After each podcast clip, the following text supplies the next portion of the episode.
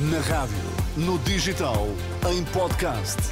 Música para sentir, informação para decidir.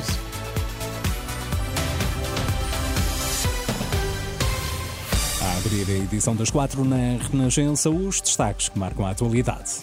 Marcelo deixou na mensagem da Novo um apelo à participação nas eleições de março. Nesta edição, a análise da editora de política da Renascença.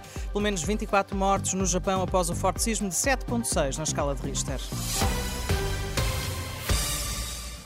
O Presidente da República avisa que o ano de 2024 vai ser ainda mais decisivo do que o anterior. Na mensagem da Novo, Marcelo sublinhou que sem voto não há liberdade nem democracia. Lembrou que o país vai a eleições nas legislativas de março, depois também nas europeias e ainda nas regionais dos Açores e deixou um forte apelo ao voto. O chefe de Estado desejou ao país um bom 2024, indicando que contas certas são essenciais, mas dizendo que o crescimento sem justiça social não é sustentável.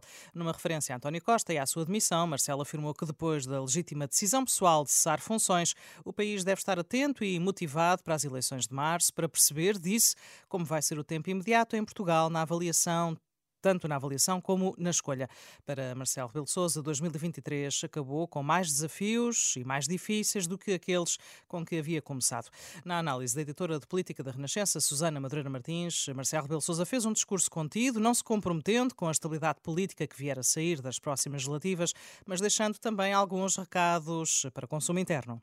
Portanto, houve ali um apelo ao voto e o resultado das eleições será sempre responsabilidade e consequência desse voto. O Presidente também não diz, por exemplo, o que no pós-eleições irá fazer, nem tece cenários sobre as múltiplas geometrias uh, variáveis que, que, são possíveis.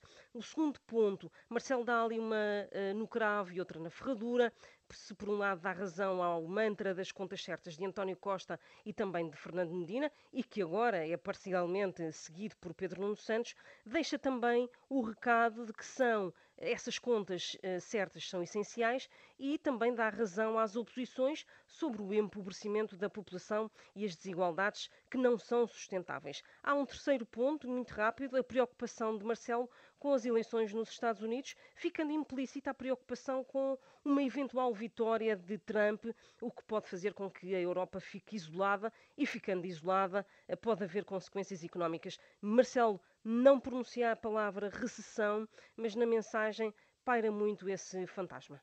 Análise de Susana Madureira Martins, editora de política da Renascença, ao discurso de Marcelo Rebelo de Sousa na última noite, na mensagem de Ano Novo. Greve nos comboios a provocar perturbações. Hoje e na quinta-feira vão ser dois dias de greve decretados pelos sindicatos representativos dos trabalhadores da Infraestruturas de Portugal. Os sindicatos reivindicam melhores condições de trabalho, também melhores salários. Apesar de estarem previstos serviços mínimos, a paralisação pode afetar a circulação em todo o país, quer na CP, quer na Fertagos. O forte terremoto que atingiu o Japão fez pelo menos 24 mortos. O número está a ser avançado pela agência de notícias japonesa Kyodo, que cita os serviços de emergência e dá ainda conta de 50 pessoas feridas. Desde o dia de ontem ocorreram no Japão mais de 150 terremotos de intensidade variável. O mais forte atingiu uma magnitude de 7.6 na escala de Richter.